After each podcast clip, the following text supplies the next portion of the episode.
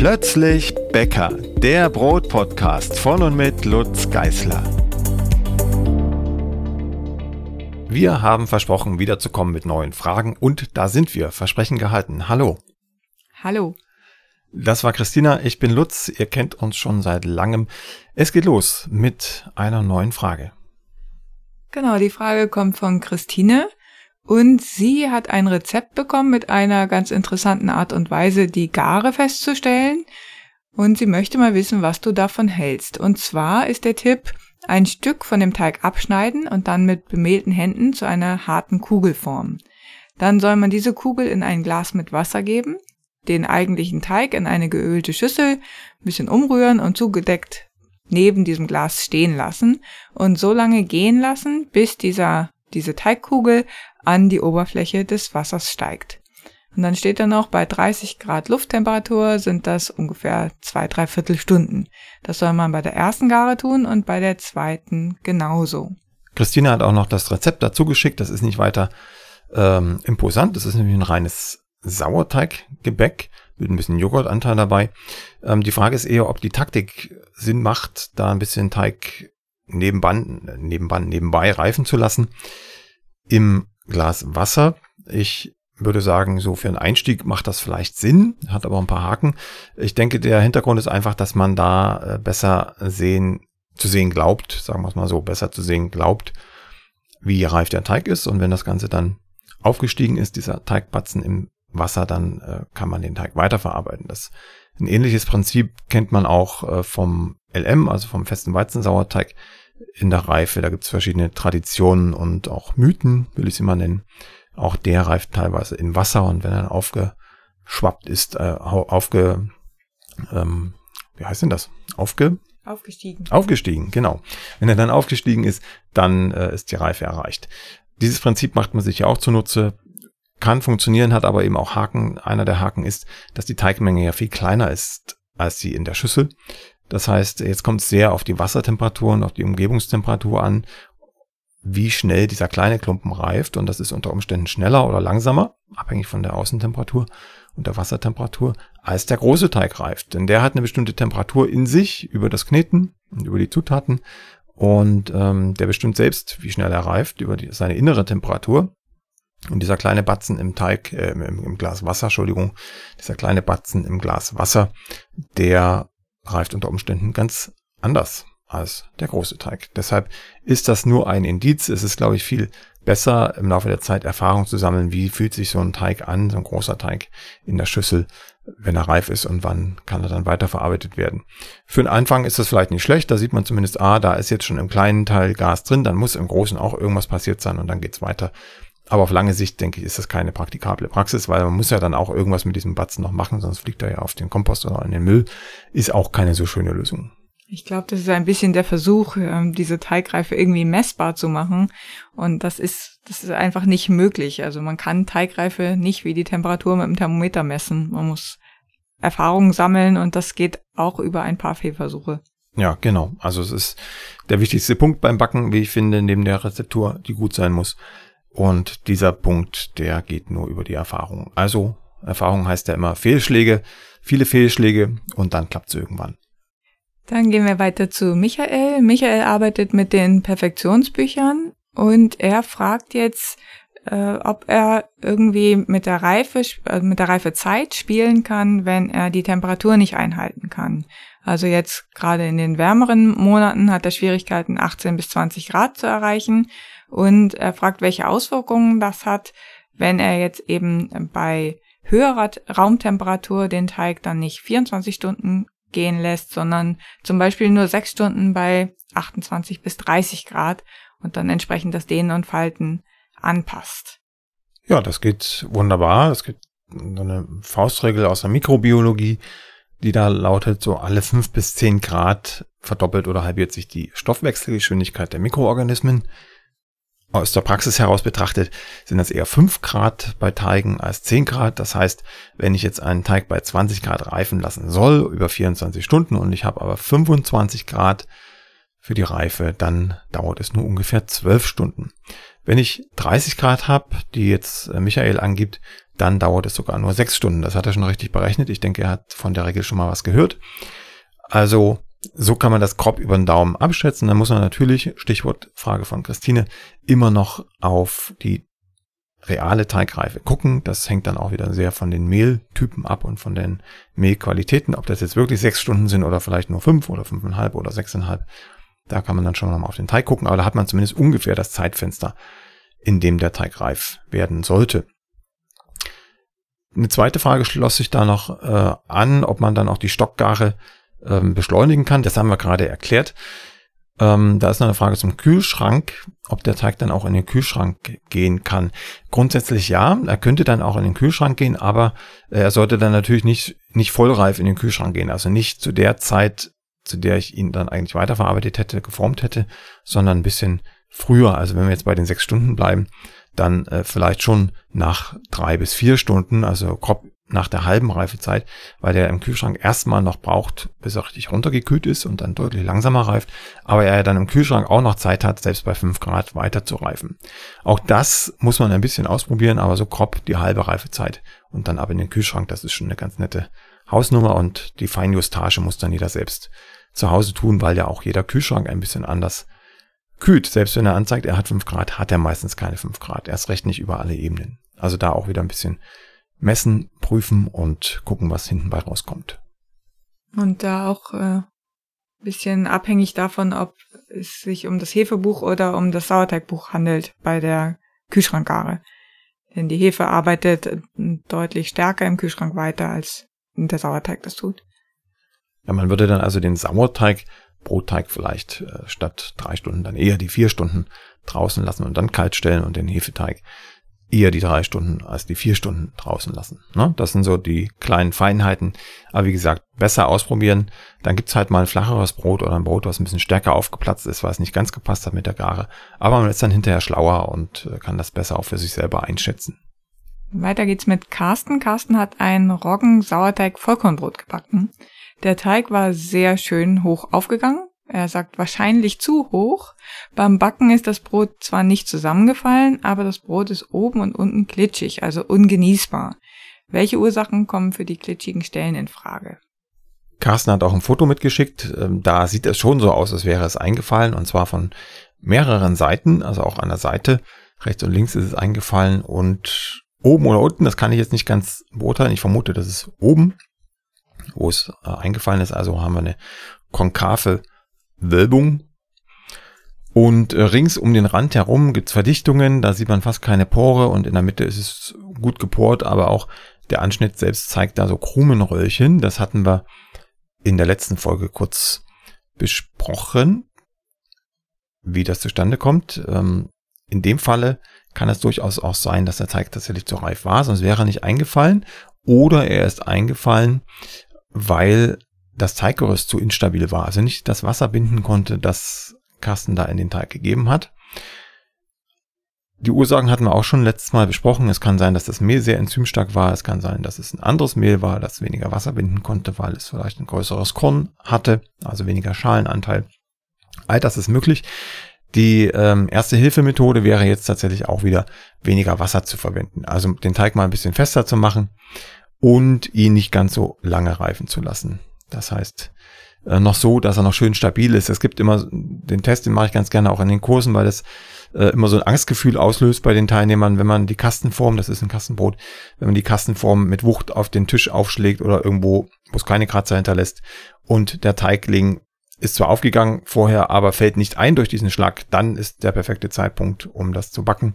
Wenn er einfällt, war es sowieso zu spät. Dann kann man ihn zwar backen, aber dann hat man ungefähr das Ergebnis, das wir hier auch auf dem Foto sehen. Also nicht ganz so weit reifen lassen und weniger Wasser, das wären die erste Hilfemaßnahmen. Und wenn das dann immer noch so bleibt, dann Carsten, schreib mir noch mal eine E-Mail. Dann müsste man ins Detail gehen und sich die Rezeptur anschauen und vielleicht mit dem Sauerteig was machen. Oder das Mehl wechseln. Katrin hat eine sehr interessante Bäckereifrage. Sie schreibt, ähm, ich backe mein Brot mittlerweile größtenteils selbst, aber für die Tage, an denen ich das nicht schaffe, habe ich nach einer Bäckerei gesucht, die reines Sauerteigbrot verkauft. Ich wohne jetzt nicht in der absoluten Peripherie, aber auch nicht in einer Großstadt. Bisher konnte ich nichts dergleichen finden. Mich wundert das, weil die, die Nachfrage doch eigentlich da ist. Ich habe in einer Bäckerei gefragt und der Bäckermeister hat geantwortet, dass in fast allen seinen Backwaren Sauerteig ist, aber keins ohne Hefe wäre, weil das in großen Mengen nicht zu machen sei. Für mehr Plauderei war keine Zeit. Daher jetzt die Frage an dich. Warum ist das so? Was macht den Sauerteig im Bäckeralltag so viel schwieriger zu integrieren? Na, die größte Hürde ist vor allem die schiere Menge. Da braucht man erstmal Platz für und man muss es auch irgendwie im Zaum halten, weil in großen Mengen alles viel schneller reift, viel intensiver reift als in kleinen Hobbybäckermengen. Aber grundsätzlich würde ich die Aussage nicht teilen, dass es in großen Mengen nicht zu machen ist. Da gibt's äh, etliche Gegenbeispiele. Reine Sauerteigbrote auch in großen Bäckereien, die haben dann Sauerteiganlagen unter Umständen, die das automatisiert reifen lassen und dann pumpfähigen Sauerteig herstellen, der dann automatisch auch abgefüllt wird in die entsprechenden Knetmaschinen. Aber es geht auch natürlich alles von Hand, äh, kann man auch anrühren. Also man kann auch, ähm, so machen wir das zum Beispiel bei uns in der Bäckerei, 60 Kilo Roggensauerteig maschinell vermischen oder auch von Hand vermischen und den reifen lassen über Nacht. Man muss natürlich den Sauerteig dann im Griff haben und äh, ihn äh, an den Stellschrauben so beeinflussen, dass er nach der gewünschten Reifezeit, also wenn es dann weitergehen soll mit dem Hauptteig, auch die richtige Reife hat und nicht zu sauer ist und nicht zu mild. So, jetzt kommt der Haken in einer großen Bäckerei und auch in manchen kleinen gibt es so viel Sortiment, so viele Teige, dass man erstens nicht die Kapazität hat, äh, da überall verschiedene Sauerteige lagern zu lassen die dann auch noch auf den Punkt verarbeitet werden müssen. Und zweitens, äh, die tatsächlich dann äh, zur richtigen Zeit zu verarbeiten, weil man dann Stress hat, dann ist das eine und das andere und dann geht eine halbe Stunde ins Land oder eine Stunde sogar und dann ist der Sauerteig nicht mehr verarbeitungsfähig. Dann kann er noch säuern ähm, aber er säuert zu viel und er lockert nicht mehr so gut wie vor einer halben Stunde.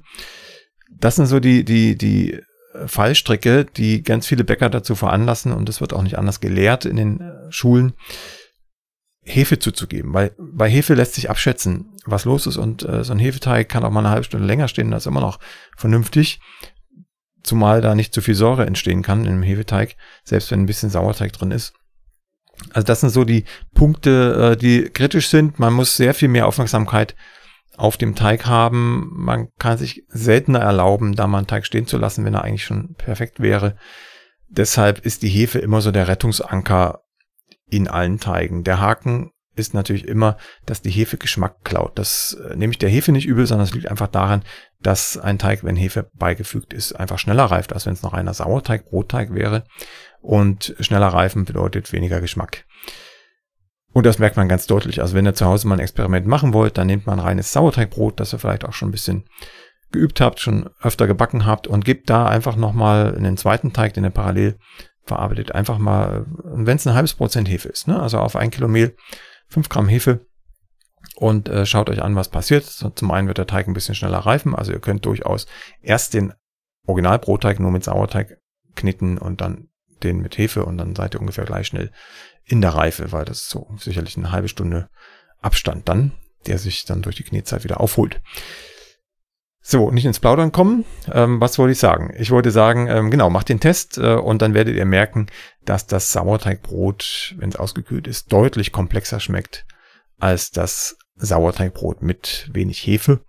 Und ähm, deshalb plädiere ich immer sehr dafür und Christina auch, ähm, Brote nur mit Sauerteig zu backen. Es gibt bestimmte Backwaren, die brauchen die Hefe, weil sie dann so schmecken, wie sie schmecken sollen. Ein Baguette zum Beispiel, finde ich, macht mit Hefe mehr Sinn als nur mit Sauerteig. Oder ja, ein klassisches Weizenbrotchen. Ne? Da kann man schon Sauerteig beigeben, aber es ist eigentlich ein Hefegebäck. Und dann sollte die Hefe auch rein, damit es schmeckt wie ein klassisches Weizenbrotchen. Ja, also ich würde sagen, für die meisten Bäckereien kommt das erstmal nicht in Frage. Da müssen sie ihre gesamten Abläufe umstellen. Deshalb kommt die Hefe immer noch mit rein als Sicherungszutat. Und äh, für kleine Bäckereien, die weniger Logistik haben oder für Bäckereien mit einem schmalen Sortiment ist das schon machbar mit dem reinen Sauerteiggebäck. Die nächste Frage kommt von Bastian. Da geht es um Röstbrot beziehungsweise geröstetes Anstellgut. Er schreibt, in ähm, vielen Rezepten verwendest du ja Alt- oder Röstbrot. Ähm, sowohl in den Büchern als auch im Blog hast du geschildert, wie das hergestellt wird und wie man das verwendet und dass es eben bis zu dreimal so viel Wasser binden kann wie normales, also wie normales Mehl schreibt er oder wie im Prinzip hast äh, geht es ja darum, das bindet dreimal so viel Wasser, wie es selber wiegt, wenn es kochendes Wasser ist. Und jetzt in dem Brotbackbuch Nummer 4 ist Bastian auf eine Stelle gestoßen, wo du dasselbe auch über geröstetes Anstellgut schreibst. Und jetzt fragt er sich, ob er einfach äh, Brühstücke auch dann statt aus Röstbrot aus geröstetem Anstellgut herstellen kann. Ja, das geht grundsätzlich. Ähm, es quillt auch so schön, wie ich das beschrieben habe. Ähnlich wie Altbrot. Ein kleiner Nachteil ist, dass das Anstellgut natürlich eine gewisse Säure mitbringt. Je heißer du das röstest, umso besser quillt es, das ist das eine. Und äh, umso mehr Säure ist raus, vor allem die Essigsäure äh, ist eine flüchtige Säure, die verschwindet größtenteils dann aus diesem Pulver. Späteren Pulver muss ich sagen, ne? es ist ja noch kein Pulver beim, beim Trocknen, beim Rösten. Ähm, deshalb würde ich es dezenter einsetzen als das Altbrot. Also wenn ich jetzt ein Brühstück in einem Rezept stehen habe mit Altbrot, dann würde ich das nicht eins zu eins mit gemahlenem altem Anstellgut ersetzen, sondern anteilig, vielleicht ein Drittel der Menge oder die Hälfte der Menge. Aber nicht viel mehr, weil sich das dann schon, finde ich, geschmacklich eher negativ auf das Brot auswirkt. Aber auch das kommt ja auf die eigenen Geschmacksknospen an und auf einen Versuch. Probier es aus. Rein vom Quellvermögen her ist das vergleichbar. Christina hat ein Sauerteigproblem, weil sie die traditionelle Art und Weise verwendet, Sauerteig aufzufrischen. Sie hat seit drei Jahren einen Sauerteig, mit dem sie Brot backt. Und sie hat nun vergessen, den Ansatz vom Teig abzunehmen. Also Christina führt nicht das Anstellgut separat, sondern nimmt immer ähm, von dem fertigen Sauerteig, nimmt sie ein bisschen zurück als Anstellgut, bevor sie dann den Sauerteig zum Brotteig gibt. Das hat sie nun vergessen. Im Brotteig war dann alles fertig zusammengemischt und auch ein wenig Hefe. Jetzt fragt sie, wenn sie jetzt von dem fertigen Brotteig etwas abnimmt, kann sie dann ihren Sauerteig durch Auffrischen wiederherstellen? Ja, das geht, aber es wird nicht mehr der alte sein. Das ist relativ sicher. Die Hefe ist noch gar nicht mal das Problem. Die wird früher oder später unterdrückt durch die Milchsäurebakterien bzw. den niedrigen pH-Wert, der durch sie verursacht wird, denn die Hefe, die sie zugegeben hat, die Christina, die ist äh, nicht säuretolerant. Also die klassische Würfelhefe mag Säure nicht. Die wird also früher oder später sich nicht weiter vermehren und dann dominieren wieder die Milchsäurebakterien. Aber das ganze System kommt natürlich ein bisschen aus dem Gleichgewicht. Es wird einige Aufforschungen brauchen, bis das wieder annähernd so qualitativ guter Sauerteig ist, wie es das vorher vermutlich war. Aber es ist nichts verloren. Also das, das geht möglichst oft auffrischen äh, oft nacheinander, damit man schnell wieder bei dem alten Sauerteig ist. René hat eine Frage zur Umstellung von Brotrezepten auf vegan. Und zwar hat er konkret zwei Rezepte aus dem Brotbackbuch Nummer eins: das Weißbrot mit Buttermilch und das Körnerbrot. Da möchte er gerne die Buttermilch im Weißbrot und das Ei im Körnerbrot ersetzen. Buttermilch und Ei kann man mehr oder weniger ersetzen. Es wird nicht die gleiche Wirkung haben wie die beiden Zutaten, aber so ganz grob kann man das schon ersetzen. Im Zweifelsfall lässt man es einfach raus und ersetzt das Ganze mit ein bisschen Wasser, um wieder auf die gleiche Teigkonsistenz zu kommen. Dann hat man natürlich in dem Weißbrot ein wenig weniger Frische, diesen säuerlich frischen Geschmack von der Buttermilch, den verliert man dadurch und im Körnerbrot verliert man etwas Fluffigkeit, weil das Ei als Emulgator wirkt mit dem natürlichen Lecithin im Eigelb und das Brot deutlich lockerer und die Krume deutlich elastischer macht, als das ohne Ei der Fall wäre. So, die Buttermilch kann man, wenn man jetzt nicht einfach Wasser nehmen will, ähm, ersetzen, indem man zum Beispiel eine vegane Milch nimmt. Das bedeutet also zum Beispiel eine Hafermilch oder sowas in der Art. Aber da würde ich auch immer äh, kritisch auf die Zutaten gucken. Da sind meistens auch Sachen drin in diesen Milchersatzprodukten, die ich zumindest nicht in meinen Broten haben möchte, aber das ist eine persönliche Entscheidung. Was auch geht, ähm, anteilig ein bisschen Sauerteig beizumischen, zum Beispiel altes Anstellgut, Thema hatten wir schon mal heute und auch in der letzten Folgen, in den letzten Folgen. bisschen altes Anstellgut deshalb, weil man diese Säure der Buttermilch damit nachahmen kann, ein wenig und dann, wie gesagt, vegane Milchersatzprodukte oder das Wasser. So, im Körnerbrot. Das Ei ist schon ein bisschen schwieriger. Was man machen kann, ist Lupinenmehl zu verwenden. Ähm, da dürfen durchaus so an die 5% Lupinenmehl rein, das wäre kein Problem. Das Problem, was dadurch entsteht, ist, dass wir mehr Wasser brauchen, weil das Lupinenmehl ja Wasser zieht und das Ei Wasser beigebracht hätte. Also da einfach wieder die, die passende Teigkonsistenz einstellen. Ähm, oder kein Lupinenmehl und stattdessen ein bisschen ähm, Apfelmus, diese Apfelfasern. Die äh, sorgen auch für mehr Frische, ein bisschen mehr Fluff im Brot, aber es ist nie ein adäquater Ersatz zum Ei. Ohne Ei, ganz ohne Ei, wird das Brot auch toll. Wenn man es nicht wüsste, würde man sagen, es ist ein tolles Brot und es geht nicht besser, aber mit dem Ei hat das schon noch was. Das ist übrigens eine Idee von, von äh, Jeffrey Hamelman gewesen. Der hat auch ein Saatenbrot mit Ei und das war damals die Grundlage für das Brotbackbuch. Nummer eins, als es noch gar nicht Nummer eins hieß, sondern ein Brotbackbuch, das auch mal in ein Saatenbrot oder Körnerbrot, wie ich es damals genannt habe, zu implementieren. Lilly hat eine Frage zu Roggenkörnern im Brot und zwar macht sie es normalerweise so, dass sie die Roggenkörner bei Raumtemperatur für 12 bis 20 Stunden in Wasser einweicht. Nur wenn sehr warm ist oder es war jetzt sehr warm und da hat sie die Körner dann direkt in den Kühlschrank gestellt, weil es ihr schon mal passiert ist, dass sie dann vergoren sind bei Raumtemperatur. Sie hat jetzt also sich für die Kühlschrankvariante und nicht ganz 24 Stunden entschieden und hat dann aber nach dem Backen gemerkt, dass die Körner nicht ganz verquollen waren, sondern dass man eben im Anschnitt so weiße Punkte sehen konnte.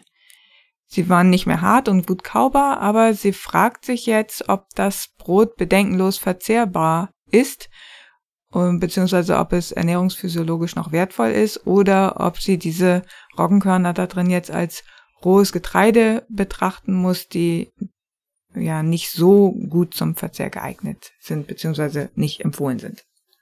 Ja, vielleicht fangen wir von hinten an. Also dieses nicht zum Verzehr empfohlen, das äh, betrifft Langzeiteffekte. Ne? Also wenn ich jetzt mal ein Getreidekorn esse oder auch mehrere, die nicht durchgequollen sind und ähm, nicht aufgeschlossen sind durch irgendwelche Prozesse, dann ist das kein Beinbruch. Das wird man nicht gleich mit, mit starken Bauchschmerzen und so weiter merken. Es sei denn, man ist sowieso allergisch gegen Inhaltsstoffe des Getreides. Äh, das ist kein Ding. Also diese ganzen ähm, Phytin-Geschichten und andere sekundäre Pflanzenstoffe, die die Probleme bereiten können in der Verdauung, das sind Langzeiteffekte. Wenn ich mich also täglich oder mehrfach die Woche und das auf längere Dauer äh, so ernähre, also zum Beispiel schnell gebackene Vollkornbrote esse, ohne Sauerteig etc., dann gibt es Mangelerscheinungen und Probleme in der Verdauung. Auch nicht bei allen, aber bei vielen Menschen. Das nur am Rande. Ne? Also das ist überhaupt kein Ding, das Brot kann man locker essen. Das Problem, was ich eher sehe, ist, dass sie eben hart sind und man sich da äh, viel mehr Mühe geben muss, zu beißen, zu kauen und im Zweifel beißt man sich dann noch irgendwas am Zahn ab, wenn das Korn noch richtig hart ist das wäre das eigentliche Problem, was ich hier sehe. Ähm, wie kann ich das vermeiden? Dass äh, Lilly dieses ähm, Quellstück in den Kühlschrank gestellt hat, war vom Grunde her erstmal eine gute Idee, weil das tatsächlich anfängt zu gären, wenn es so lange warm steht.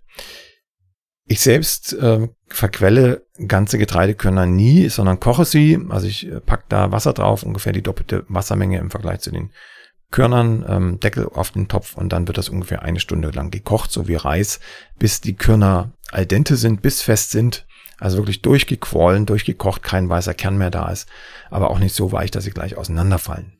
Eine Alternative, die auch oft in Bäckereien verwendet wird, ist ähm, kochendes Wasser auf die Körner zu schütten und das Ganze dann bei Raumtemperatur wellen zu lassen und dann nicht 24 Stunden, sondern etwa zwölf Stunden, das reicht aus, dann ist auch die Gefahr, dass da irgendwas anfängt zu gären, nicht ganz so gegeben. Oder in der Bäckerei nutzt man die Restwärme des großen Ofens. Da schüttet man also auch Wasser auf die Körner und schiebt dann diese Pfanne mit den Körnern in den Backofen.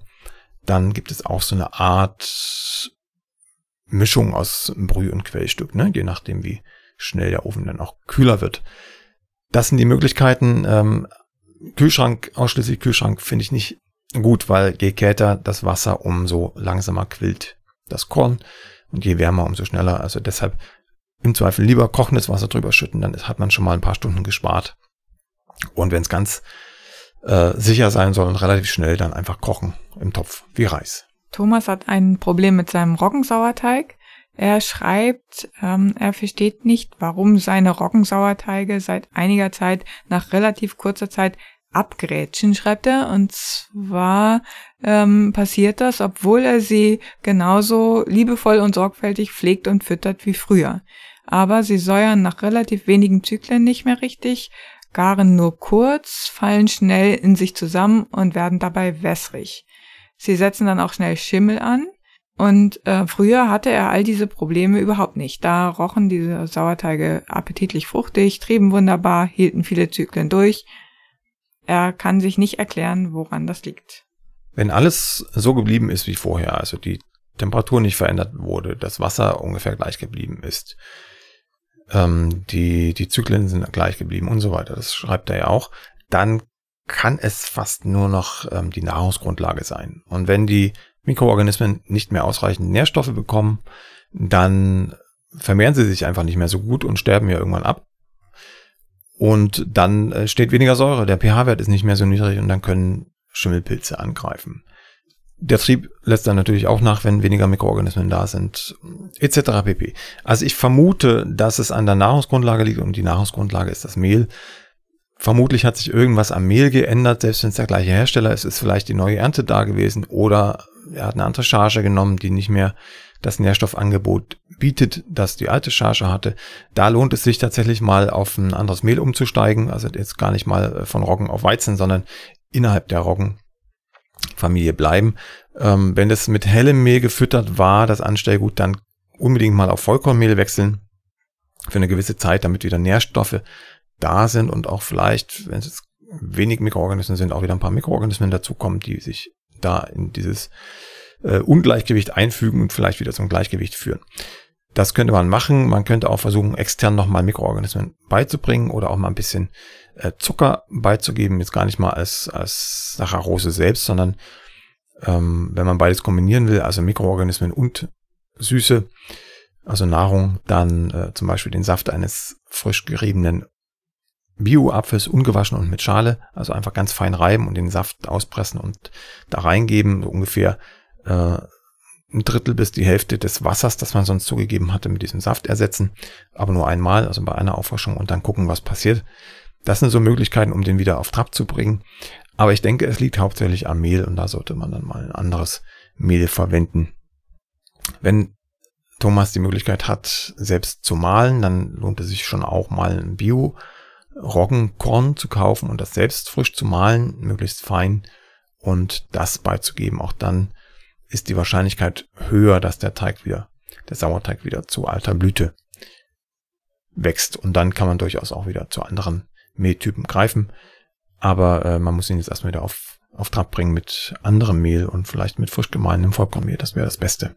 Zum frisch gemahlenen Vollkornmehl hat Kerstin auch eine Frage. Sie fragt, ob sie bei den Brotrezepten gekauftes Vollkornmehl eins zu eins durch selbstgemahlenes Mehl ersetzen kann. Sie hat das Gefühl, dass der Teig dann sehr schwer ist und gar nicht mehr so gut aufgeht. Ja, das Gefühl täuscht Kerstin nicht.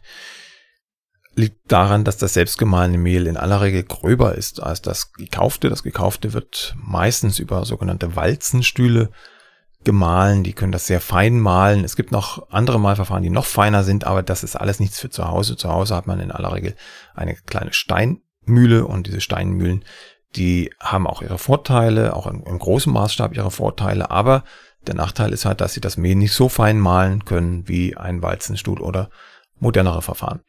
Und wenn das Mehl gröber ist, dann schmeckt das Brot zwar besser, aber das Brot wird weniger locker, weil sich das Teiggerüst nicht so gut ausbilden kann. Es sind viel grobe Bestandteile, wenig feine und das bedeutet, äh, das Teiggerüst wird nicht so schön stabil und ähm, das Wasser kann nicht so schnell angreifen, im positiven Sinne angreifen an die Klebereiweiße im Weizen oder im Roggenbereich an die Schleimstoffe, sodass das Teiggerüst also ein bisschen weniger ähm, intensiv aufgebaut wird und dadurch auch weniger Gas aufgefangen kann, um das Brot zu lockern. Das ist der eigentliche Grund. Wenn man unbedingt selbstgemahlenes Getreide verwenden möchte und das äh, im Weizen- und Dinkelbereich tut, dann kann man dem ein bisschen gegenwirken und dem auch ein bisschen Positives abgewinnen, dem Selbstmahlen, indem man das Mehl ein paar Wochen nachreifen lässt, also einfach in die Papiertüte oder in irgendeinen Behälter. Ähm, den Behälter dann bitte aber eine Weile offen lassen, bis das Mehl richtig Raumtemperatur angenommen hat, sonst gibt es Schwitzwasser, weil sich das Mehl erwärmt beim Mahlen. Das nur am Rande. Also das Abfüllen irgendwo lichtgeschützt, trocken und kühl lagern und dann hat das nach ein, zwei, drei Wochen ähm, deutlich bessere Qualität. Der Kleber ist ähm, besser verarbeitbar, gibt ein stabileres Teiggerüst und man kriegt ein fluffigeres Brot dadurch. Bei Roggen ist es irrelevant, den kann man auch frisch gemahlen verwenden, aber für Weizen und Dinkel ist es durchaus sinnvoll, das Mehl noch zu lagern. Ja, ansonsten hilft auch Mischen, ne? also wenn man selbstgemahlenes Mehl verwenden möchte und mag das aber auch relativ fluffig haben, so wie mit gekauftem Mehl, dann kann man auch mischen, eins zu eins zum Beispiel, das gekaufte und das selbstgemahlene zusammenmischen, dann hat man aus beiden Welten die Vorteile, also einen besseren Geschmack und dafür auch ein annehmbares Volumen. Die nächste Frage kommt von Thekla. Thekla fragt, könnte ich ein Kochstück ähm, statt aus Roggenkörnern auch aus Roggenschrot herstellen? Das geht auf jeden Fall. Das ist gängige Praxis. Aber es führt zu einem anderen Ergebnis, weil die Roggenkörner, die schwimmen im Grunde wie so Fremdkörper, wie eine Olive oder ein Stück Käse. Na gut, das schwimmt nicht mehr, das schmilzt. Aber was nehmen wir denn dann? Äh, weiß ich nicht, äh, wie ein Brotgewürz oder wie, wie ein Pfefferkorn schwimmt das einfach in der Brotkrume und tut dem Teiggerüst selbst nichts. Wenn das Roggenschrot ist, das kommt natürlich auch drauf an, ist es sehr grob oder eher fein oder mittelgrob. Ähm, wenn das Roggenschrot ist, dann äh, schwimmt das nicht mehr einfach so da drin, sondern es geht eine gewisse Bindung mit dem Teig ein. Und das verändert zum einen das Mundgefühl, und äh, zum anderen verändert es auch das Verhalten des Teiges und die Fähigkeit des Teiges, Gas aufzufangen. Das ist im Grunde der Unterschied. Also es wird ein anderes Brot werden. Das will ich damit sagen, Tekla. Wenn du die Roggenkörner mit Roggenschrot ersetzt, wird es ein anderes Brot werden mit einem anderen Kaugefühl, andere Krumenkonsistenz, anderes Volumen. Wenn dir das recht ist, dann geht das auf jeden Fall. Jürgen hat eine Frage nach Pizzateig und zwar hat er ein Rezept gefunden, da wurde auf 1800 Gramm Mehl 6 Gramm Hefe verwendet bei einer 24 Stunden Teigführung und das hat hervorragend funktioniert. Jetzt fragt er, ob es eine Regel für das Verhältnis von Mehlmenge zu Hefemenge bei 24 Stunden Teigführung gibt. Das ist die Antwort. also, es ist so einfach nicht, weil es sehr auch vom Mehl abhängt. Ne? Habe ich ein Vollkornmehl, habe ich ein Type 1050, Type 550. Ich gehe mal aus bei einem Pizzateig, dass es eher die Type 550 ist oder sogar noch ein bisschen weniger, wenn es ein italienisches Mehl wäre. Dann kann man so ganz grob sagen, dass man auf ein Kilo Mehl ungefähr ein Gramm Hefe verwenden kann bei 24 Stunden 20 Grad Raumtemperatur sollte gehen, aber mit Vorbehalt, ne? Weil auch die Hefe nicht immer die gleiche ist und einmal ausprobieren. Also das ist ja zumindest erstmal die, die, die Größe über den Daumen gepeilt. Ein Gramm Hefe auf ein Kilo Mehl sollte ganz grob bei 24 Stunden 20 Grad den Teig lockern, dass er weiterverarbeitet werden kann. Im Zweifel muss man ein bisschen nachjustieren. Also entweder an der Temperatur, an der Zeit oder an der Hefemenge. Da sind wir dann aber so bei der Frage, ob das 1,1 Gramm sind oder 1,2 Gramm oder vielleicht 0,9 Gramm Frischhefe. Da wird's dann, geht's dann in die Nachkommastelle und da wird dann die Feinwaage relevant. Wenn das Ganze im Kühlschrank reifen soll, ist ja auch eine Option, dann äh, würde man da eher mit 10 Gramm Hefe rangehen, statt mit einem Gramm über die 24 Stunden. Auch dann hat man so eine Faustformel, Größe über den Daumen gepeilt und kann da dann noch fein justieren im Kühlschrank beziehungsweise mit der Hefemenge. Dörte hat dazu auch noch eine Frage zum Pizzateig und zwar fragt sie, ob sie Pizzateig mit Manitoba-Mehl einfrieren kann und wenn ja, direkt nach der Herstellung oder nachdem er 24 Stunden oder länger gereift ist. Grundsätzlich geht das mit Manitoba-Mehl deutlich besser als mit einem Standard- oder Durchschnittsweizenmehl, weil ähm, da deutlich mehr Kleber drin ist und der Teig stabiler ist.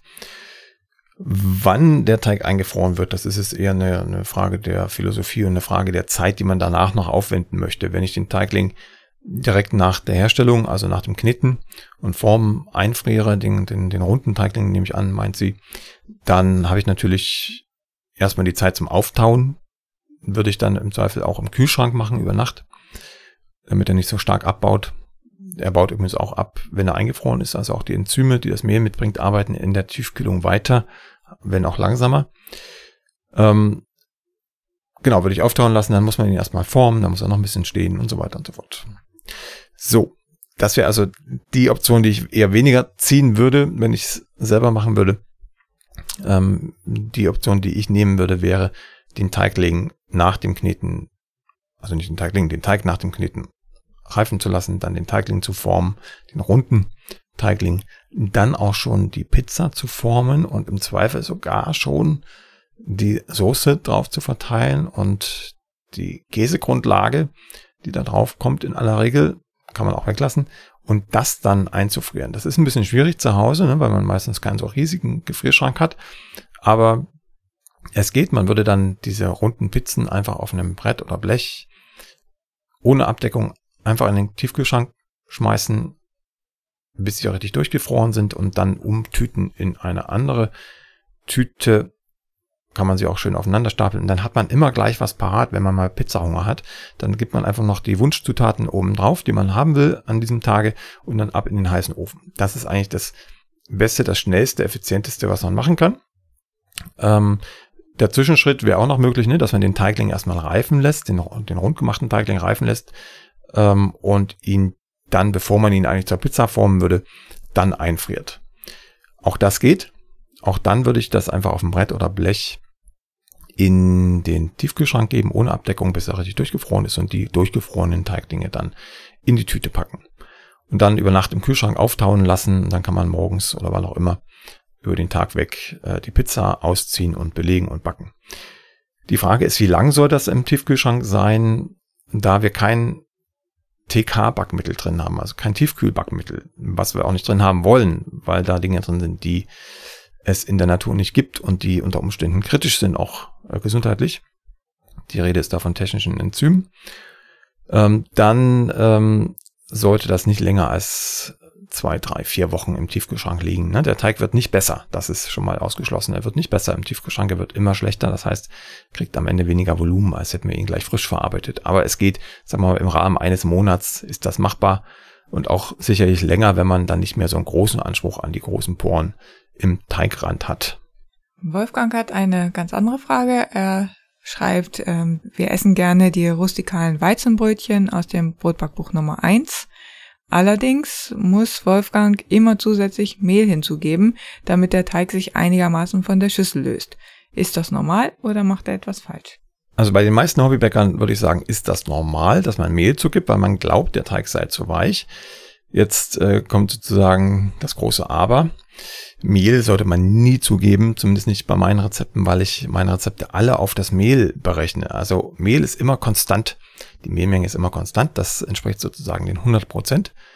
Und äh, alles andere bezieht sich auf diese Mehlmenge. Wenn ich jetzt also mehr Mehl zugebe, müsste ich eigentlich auch mehr Salz zugeben und mehr Vorteig und, und, und, und. Das Einzige, was ich nicht mehr zugeben würde, wenn ich mehr Mehl nehmen würde, ist das Wasser, weil dann wird der Teig ja wieder so weich. Andersrum wird ein Schuh draus, wenn ich merke, der Teig ist mir persönlich zu weich, da muss irgendwas nicht stimmen, dann nehme ich weniger Wasser. Also Mehl bleibt konstant, ich nehme weniger Wasser und äh, gebe dann im Zweifel lieber einen Schluck Wasser zu, wenn ich merke, der Teig wird äh, doch zu fest. So, das ist das eine. Das andere ist, dass es ein äh, Mythos ist, dass sich Teige immer von den Schüsseln lösen müssen. Selbst Weizenteige müssen sich nicht immer von der Schüssel lösen, ähm, weil das erstens von der Mehlqualität abhängt, ob der Teig das tut und zweitens auch von der Knettechnik abhängt, also von der Art der Knetmaschine, von der Technologie, die dahinter steht oder von der Art der Handknetung, wenn man das von Hand betreiben möchte. Also das ist ein schönes Indiz, wenn sich der Teig von der Schüssel löst, aber es heißt nicht, dass der Teig zu weich ist, wenn er es nicht tut. Es heißt auch nicht, dass der Teig noch nicht fertig geknetet ist, wenn er das nicht tut. Es heißt einfach, äh, wenn er es nicht tut, äh, dass er es nicht tut. Also das ist keine Aussage dahinter. Eine Aussage gibt's eher, wenn er sich löst, aber auch da gibt's ähm, Problem, der löst sich manchmal bei einer festen Teigkonsistenz sofort nach dem Mischen von der Schüssel und dann glaubt man, der Teig ist fertig. Dabei hat er gerade das angefangen mit der Teigentwicklung. Also da lieber auf den Teig selbst achten, ähm, wie rau ist die Oberfläche oder wie geschmeidig ist sie. Wenn er ganz geschmeidig und glatt ist, so ein bisschen seidenmatt glänzt, dann ist er fertig geknetet. Ganz gleich, ob er sich vollständig von der Schüssel löst oder nicht. Der Teig für die rustikalen Weizenbrötchen ist vergleichsweise weich im Vergleich zu normalen Weizenbrötchen, die man so an der Tankstelle kaufen kann oder beim klassischen Bäcker, weil die ähm, eher grobporig sind und ähm, schön wild aufreißen sollen. Aber ähm, er ist sicherlich nicht zu weich. Also da würde ich sagen, Wolfgang, hab Mut. Gib bitte nächstes Mal kein Mehl zu, knete den Teig aber schön aus, dass er schön geschmeidig aussieht an der Oberfläche und dann geht's weiter. Dann werden die Brötchen noch deutlich besser als jetzt mit der Mehlzugabe. Dann haben wir noch eine Frage von Stefan. Stefan schreibt, seit über 15 Jahren backe ich nun und verwende auch Autolyseteig. In keinem Bäckereifachbuch wird darauf eingegangen. Das findet er ziemlich schade. Es gibt scheinbar keine feste Regel für den Anteil am Gesamtmehl. Meine Erfahrung ist, der Autolyseteig mindestens 30% Anteil vom Gesamtmehl und eine TA von 170. Wenn das gegeben ist, dann ist eine ausreichende Verquellung gewährleistet. Er hätte, Stefan hätte das gerne in irgendeinem Fachbuch nachgelesen und fragt dich, ob du eine Quelle dafür hast. Naja, wenn man jetzt ähm, einen Teil meiner Bücher als Fachbücher deklarieren würde, ähm, dann, dann wüsste ich Quellen. also ähm, Brotbarbuch Nummer eins zum Beispiel steht das definitiv drin. Diese Bücher, also Nummer eins bis vier, werden tatsächlich auch in manchen Berufs- und Meisterschulen in der Ausbildung verwendet. Das nur am Rande. Ähm, in anderen Fachbüchern im englischsprachigen Bereich steht das auch. In deutschen Fachbüchern ähm, mag es als Randnotiz vorkommen, aber es ist nicht etabliert. Ne? Es, äh, es, entspricht nicht der der deutschen ähm, Backhistorie, sagen wir es mal so. Ein Autolyseteig herzustellen, das ist in den sehr weizenlastigen Ländern schon anders. Also Frankreich, denke ich da zum Beispiel, da ist es ganz klassisch, da kommt das auch her, da kommt ähm, auch die Beschreibung des Autolyseteiges her. Ähm, Raymond Calvel hat das beschrieben und Professor seiner Art war das, ähm, hat das beschrieben. Ich sage bewusst beschrieben und nicht erfunden, weil diese Technik sich automatisch ergibt, vor allem wenn man keine Knetmaschinen hat und die hatte man früher nicht. Da hat man einfach das Mehl und das Wasser und auch meinetwegen das Salz zusammen äh, und dann zwangsläufig stehen lassen. Man hat das nicht wild geknetet und hat den Teig dann immer wieder von der einen Ecke zur anderen Ecke gewendet und über, übereinander geschlagen. Und dann hat man automatisch das, was wir heute mit Autolyse beschreiben, nämlich eine Vernetzung des Klebereiweißes zu einem dreidimensionalen Gerüst, ohne dass wir da großartig mechanische Energie einbringen. Das kann man natürlich auch in seiner Reihenform umsetzen, also ohne Salz, weil Salz hemmt den Kleberaufbau dadurch, dass das Salz Wasser aus dem System rauszieht und das Wasser wird gebraucht, um den Kleber zu vernetzen, aufzuquellen. Ähm, insofern äh, Mehl und Wasser, Weizenmehl und Wasser mischen, stehen lassen, 20 bis 60 Minuten ist da die grobe Aussage und dann alles andere dazugeben. Dann spart man sich äh, einen Großteil der Knetarbeit und er kriegt auch eine etwas andere Krummstruktur, ein bisschen hin zur offeneren, grobprogigeren, unregelmäßigeren Krume. Ganz viele Punkte spielen eine Rolle. Ähm, die Frage hier ist ja eher, wie viel Anteil soll das sein, welche Teigausbeute, also welchen Wassergehalt soll der Autolyseteig haben. Ähm, der Autolyseteig hat in aller Regel 100% Anteil, also das gesamte Mehl, zumindest der Weizen, Mehlanteil wird in den Autolyseteig gepackt. Mit einer Wassermenge von 60 bis 70 Prozent. Das ist so die Range, die ich bisher erlebt habe. Also eine Teigausbeute von 160 bis 170. Ich stelle ihn meist so bei 165 ein, wenn das geht, wenn genug Wasser da ist. Dann lässt es sich relativ einfach zusammenmischen und verquillt auch hervorragend.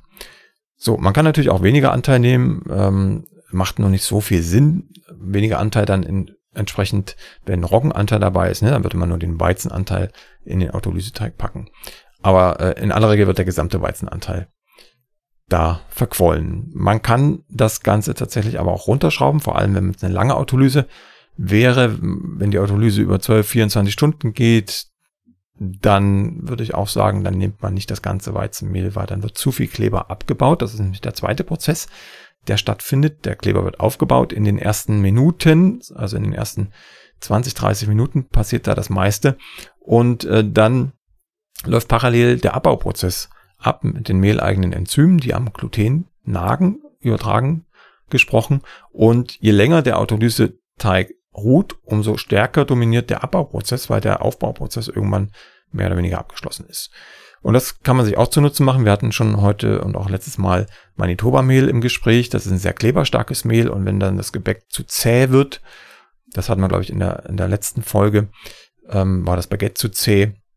Wenn das zu zäh wird, dann kann man auch einen Autolyseteig einbauen und erstmal dieses sehr kleberstarke Mehl enzymatisch abbauen lassen. Dann würde man nicht mit 20 bis 60 Minuten rangehen, sondern vielleicht eher mit einer, äh, mit einer Stunde, ja ist gut, ne, bei 60 Minuten. Also eher mit anderthalb, zwei, drei, vier Stunden, je nach Mehlqualität und je nach Gebäck, das ich daraus herstellen will, damit man einen schönen, dehnbaren Teig bekommt, der das Gas auch besser auffangen kann, als so ein straffer, bockiger Teig. Also da gibt's viel Spielraum. Man kann auch eine kalte Autolyse ablaufen lassen, indem man dann auch den Weizenanteil komplett mit dem Wasser verquellen lässt, aber im Kalten, dann bremst man auch die Enzyme aus, hat dann also einen weniger stark abgebauten Teig, aber hat ähm, sich sozusagen eine zeitliche Flexibilität geschaffen, wann man diesen Teig dann aus dem Kühlschrank holt. Und da gibt es viele Spielarten, die in der vollen Breite der Möglichkeiten, aber tatsächlich, da gebe ich Stefan recht, äh, meines Wissens auch in noch keinem Buch verewigt sind.